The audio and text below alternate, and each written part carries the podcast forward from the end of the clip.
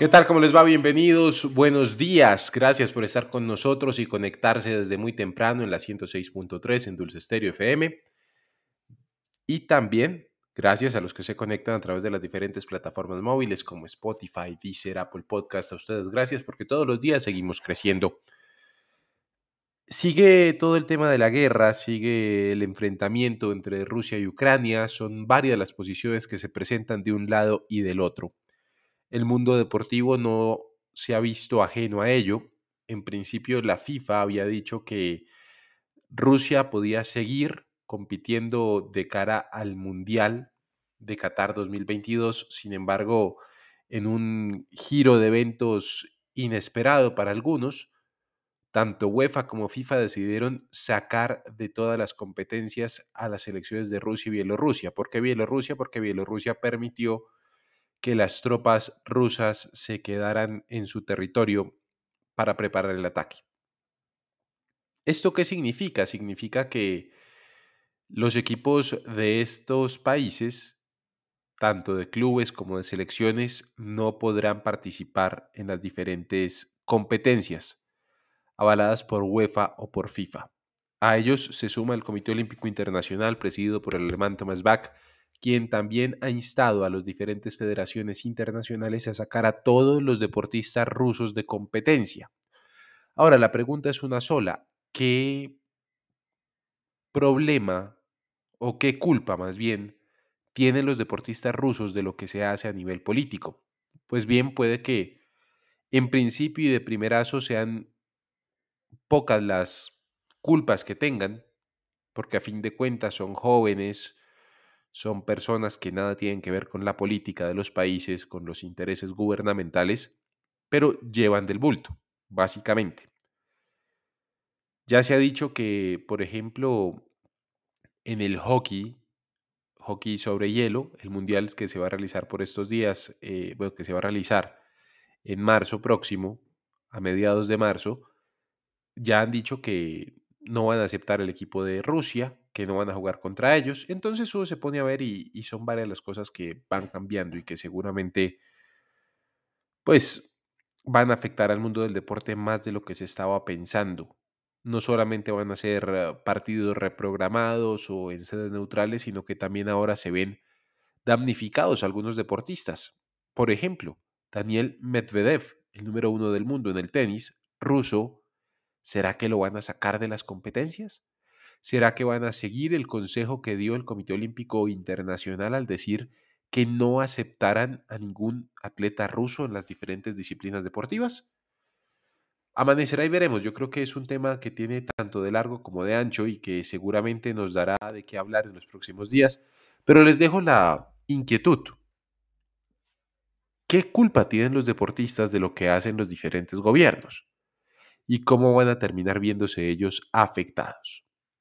Más adelante, cuando vayamos a hablar del fútbol, vamos a ampliar con la información que tenemos del tema FIFA y UEFA. Por ahora, bienvenidos, esto es Tono Deportivo.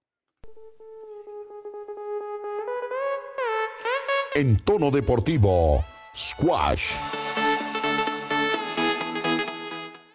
Terminó la primera edición del Guatemala Open de Squash, torneo del PCA Challenger Tour, segundo circuito de torneos en importancia del squash mundial. Ronald Palomino, segundo favorito al título y colombiano, logró llegar hasta la semifinal, instancia en la que se enfrentó al local Alejandro Enríquez en un partido que terminó a favor del guatemalteco con parciales 11-9, 11-5 y 11-5 para al finalizar 3 0. El otro colombiano, Nicolás Serna, perdió en primera ronda. Andrés Herrera y Edgar Herrera cayeron en octavos de final. En tono deportivo, tenis. Esta semana María Camila Osorio aparece en la posición 44 del ranking de la WTA.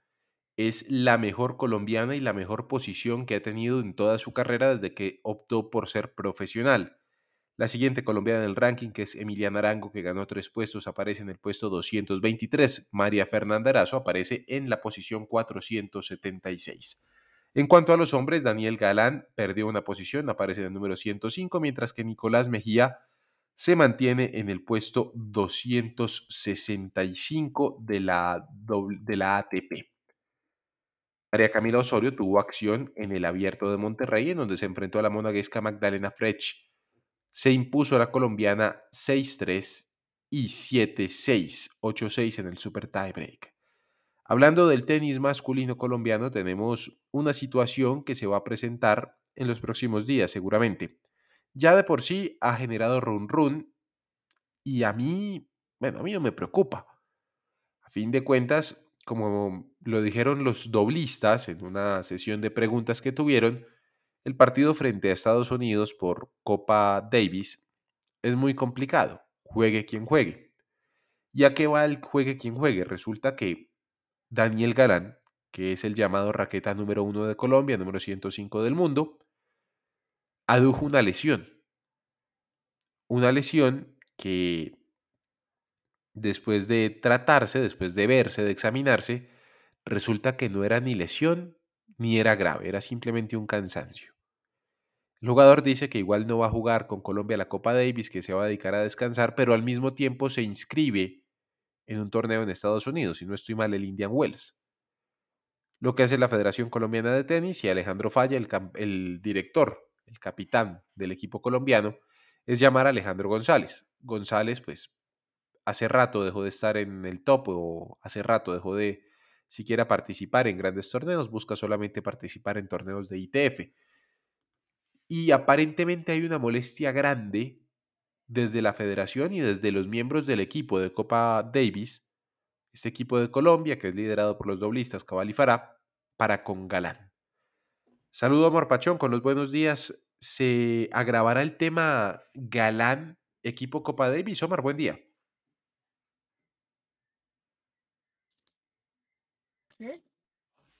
Alejandro, muy buenos días, buenos días a todos mis compañeros, a los oyentes de Tono Deportivo. Eh, yo no sé si, pero pues es algo lo que yo creo que estamos habituados todos con la selección. Desde el anterior no llamaba Nicolás Mejía, el tema de la selección, cuando Giraldo dijo que ya se iba a retirar y después terminó llamado a la Copa Davis. Eh, entonces yo creo que no, no se me hace extraño, extraño sería que no sucediera, pero mm, eh, si es para si es para el beneficio de la selección en, el, en la Copa Davis y, y que ocurra lo impensado frente a Estados Unidos, pues que González llegue en un gran nivel. Si Galán no puede estar al 100%, pues que González sí lo haga y lo sepa reemplazar.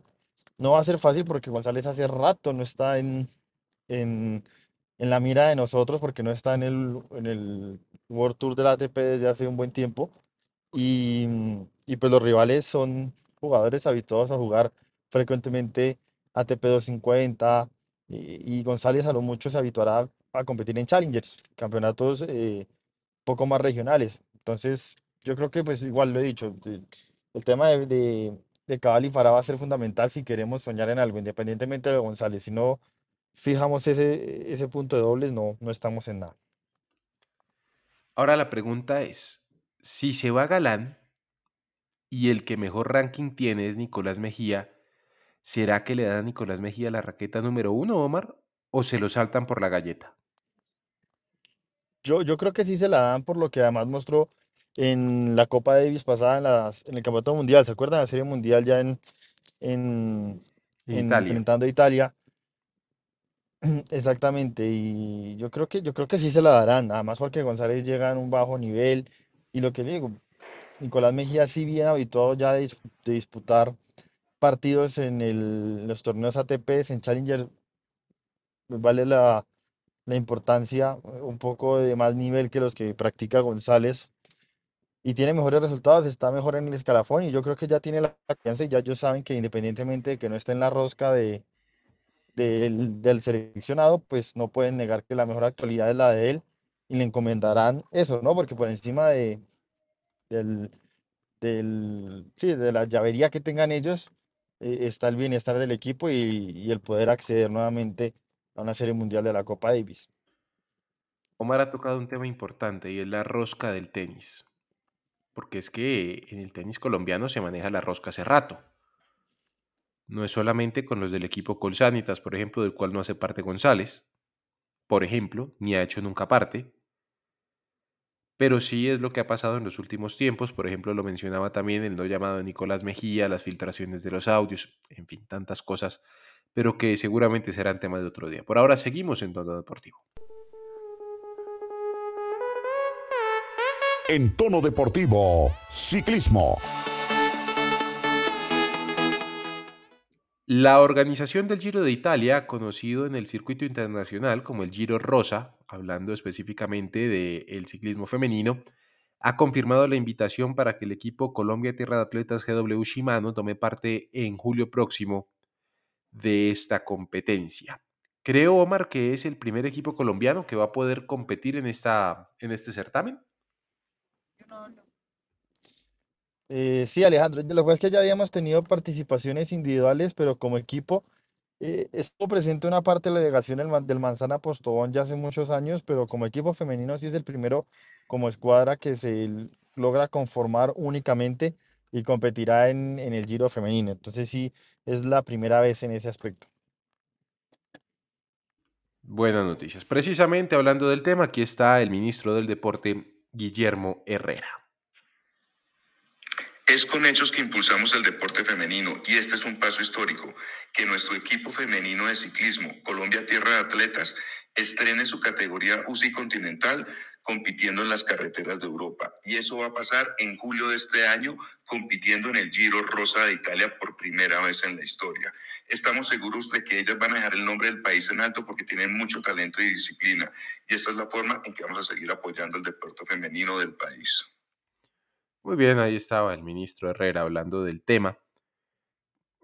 Esperemos que se vayan dando las cosas, ¿no? Es, es importante que, que vayan avanzando, que se estén dando las cosas con el, con el ciclismo femenino, de a Y Alejandro, Dígame, además de eso, también el equipo Colombia Tierra Atletas, pero masculino, viajó el día de ayer a Europa porque improvisamente arreglaron un calendario express en el viejo continente y el equipo masculino encabezado por el técnico Luis Celi eh, estará en algunas carreras internacionales en Italia y estrenarán eh, esa nómina, por así decirlo, que encabeza Germán Darío Gómez, el campeón nacional sub-23, y Nelson Soto, uno de los también reconocidos ciclistas jóvenes que tiene el, el equipo del ministerio, en el trofeo Umank, que es esta competencia de Croacia, que es clasificación 2.0 Pro Tour. Muy bien.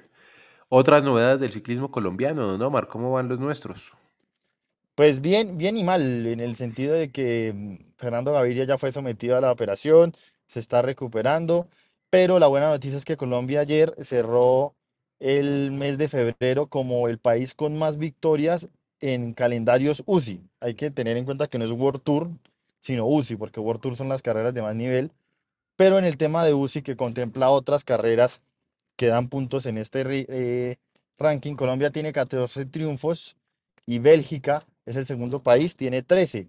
De esos 14, dos son de Nairo Quintana, dos de Sergio Higuita, y hay otros nombres como Daniel Felipe Martínez, eh, como el mismo Brian Sánchez, eh, Paco Restrepo, y varios ciclistas que han aportado a esa, esa lista. Así que por un lado arrancamos bien, por otro con el tema de las lesiones con Egan, con Brandon Rivera, no tanto, pero ahí vamos. Este, esta semana eh, no tendremos presencia en el trofeo La Igeglia, que es el, el de Italia, pero sí en la Strade Bianca, que será el sábado, esa carrera importantísima en Italia, donde estará Sergio Higuita. La información del ciclismo colombiano usted la tiene aquí en Tono Deportivo con Omar Pachón.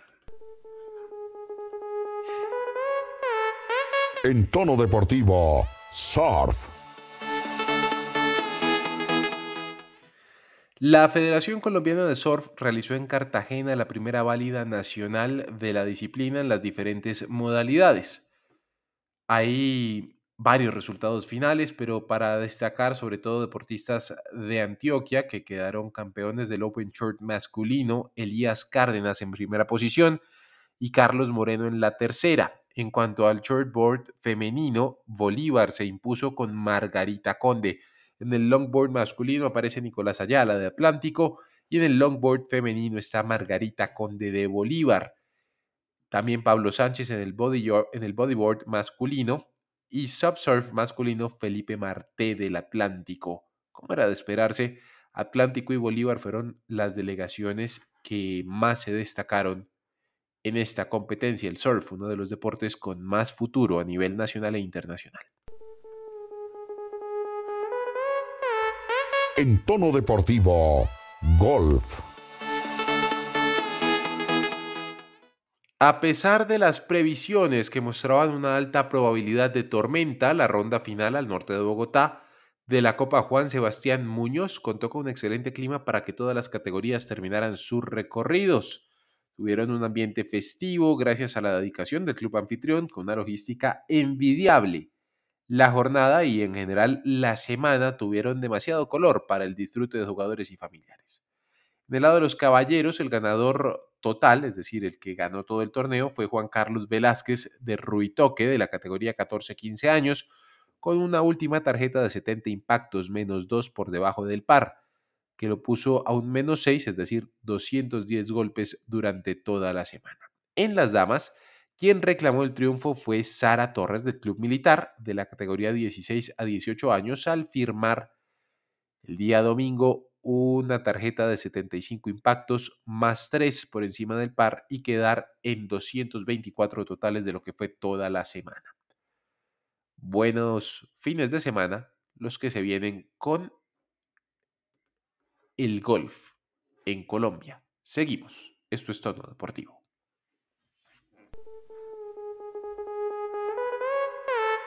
En tono deportivo, tiro con arco. En el campo suramericano de tiro con arco de la Unidad Deportiva de Belén, Andrés Escobar Saldarriaga, en Medellín, se realizó el primer ranking nacional para actualizar las marcas mínimas de los deportistas pensando en el cupo clasificatorio que se realizará en Puerto Rico, así como las Copas Mundo de Antalya y Shanghái de tiro con arco. El evento que inició la semana pasada y finalizó el día de ayer contó con más de 120 arqueros de siete ligas que venían al país y específicamente a Medellín a buscar cupos a los torneos internacionales mencionados anteriormente. Se realizaron prácticas oficiales por parte de los deportistas y ya el día viernes comenzaron las competencias. Los resultados. En el compuesto femenino, Daniela Teortúa obtuvo el bronce, Alejandro Osquiano la plata y, como era de esperarse, Sara López el oro. En el compuesto masculino, el oro fue para Pablo Gómez y la plata para Yadek Tejishin. En el recurvo femenino, Ana María Rendón obtuvo el bronce, Mónica Restrepo la plata y Mayra Sepúlveda sorprendió con el oro.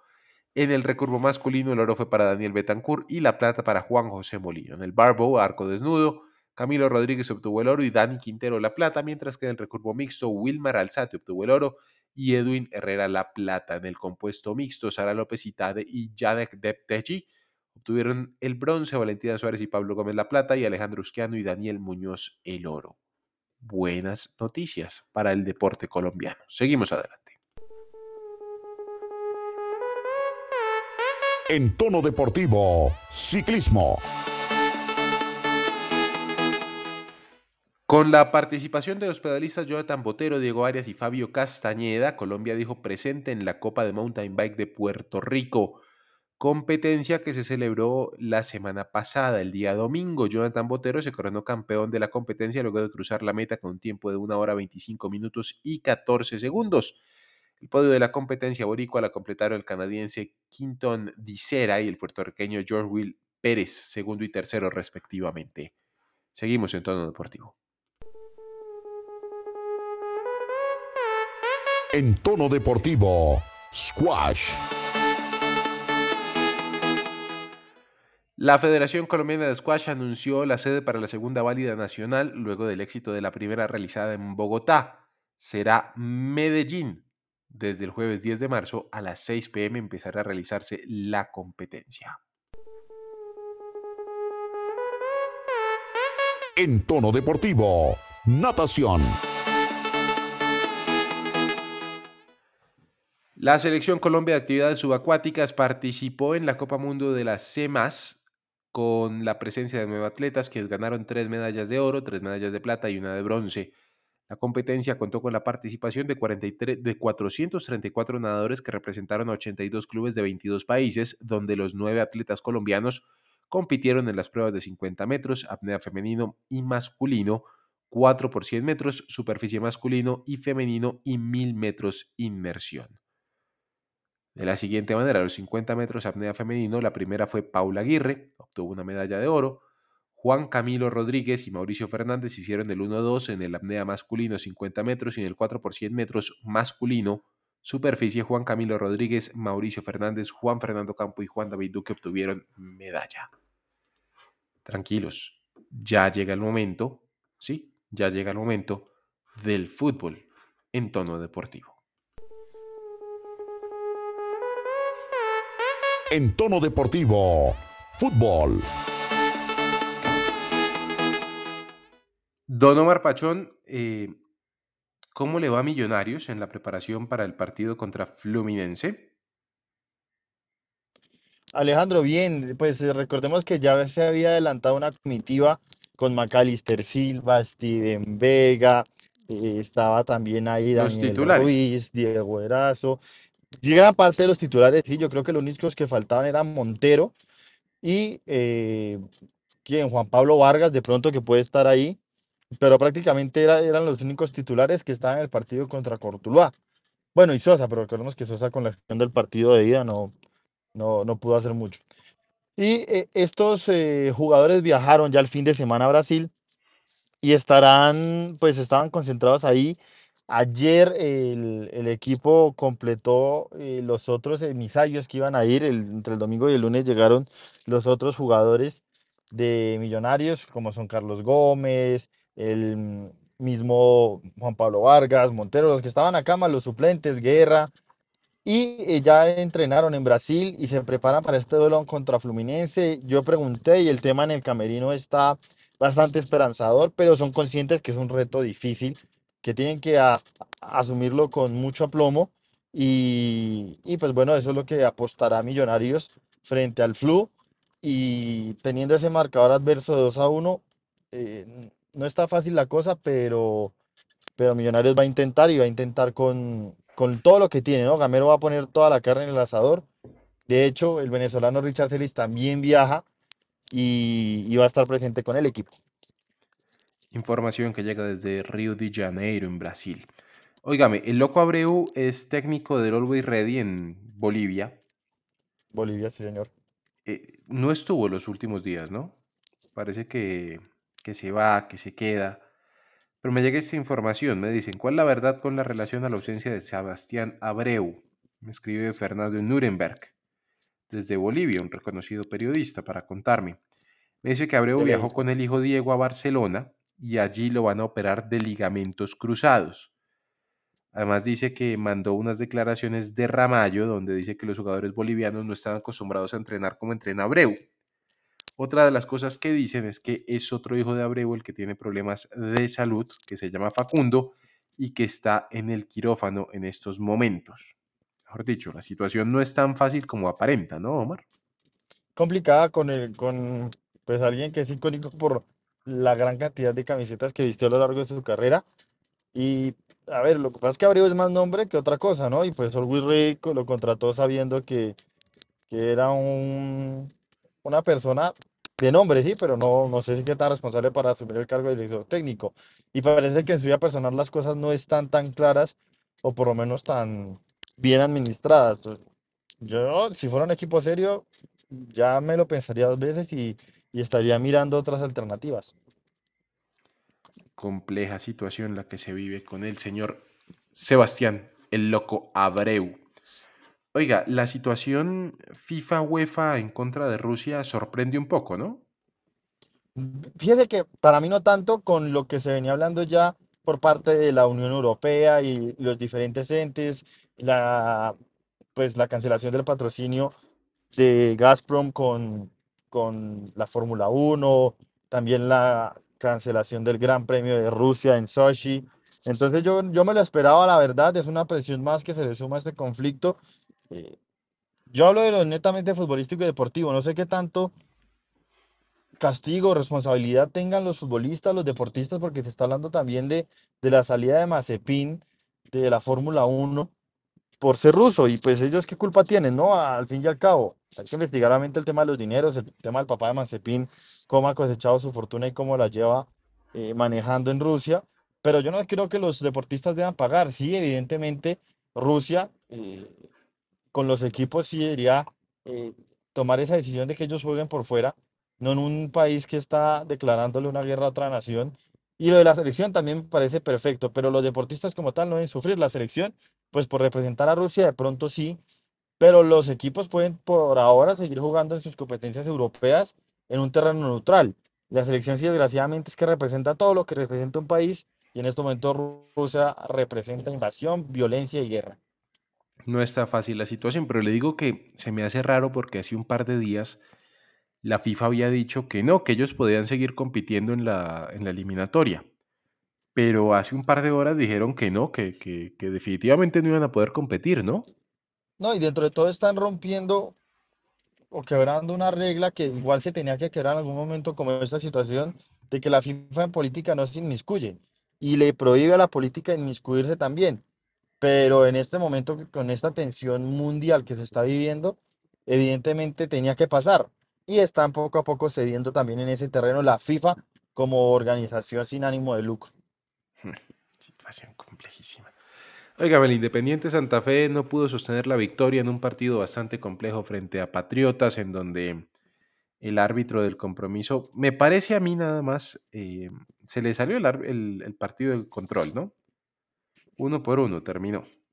Sí, al final esa roja, bueno, no sé. Yo no sé si esa roja era roja, ¿no? Sí, Parece que no, no, vieron bien.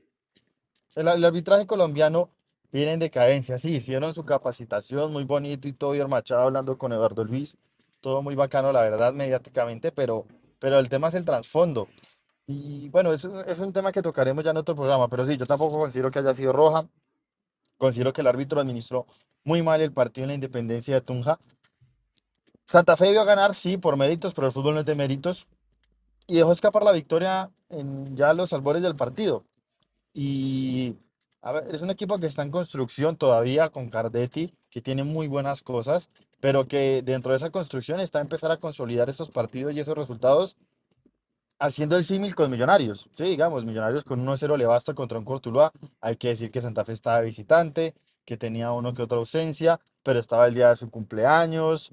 Eh, ese empuje y ese peso también debe, debe ayudar a que el equipo pues logre ese tipo de victorias con un rival tan débil como Patriotas. Yo Se creo que deja mucho. escapar dos puntos Santa Fe. Se le complicó mucho, la verdad, es un problema muy bravo. Pues, don Omar, eh, hasta aquí llega la información del día de hoy en Tono Deportivo. Nos encontramos mañana. La última y nos vamos. La última, Alejandro, es que además de la Copa Libertadores, eh, estaremos muy pendientes de lo, cómo avanzan las otras ligas, porque Liverpool se va a poner al día también esta semana, después de haber quedado campeón de la Copa de la Liga Inglesa, con el ciclismo, evidentemente, con el tenis. Toda la información la tendrán aquí. Y hay que decir que también la Selección Colombia perdió en el Mundial de Baloncesto. Ya mañana hablaremos del tema. Feliz día para todos. Esto fue Tono Deportivo.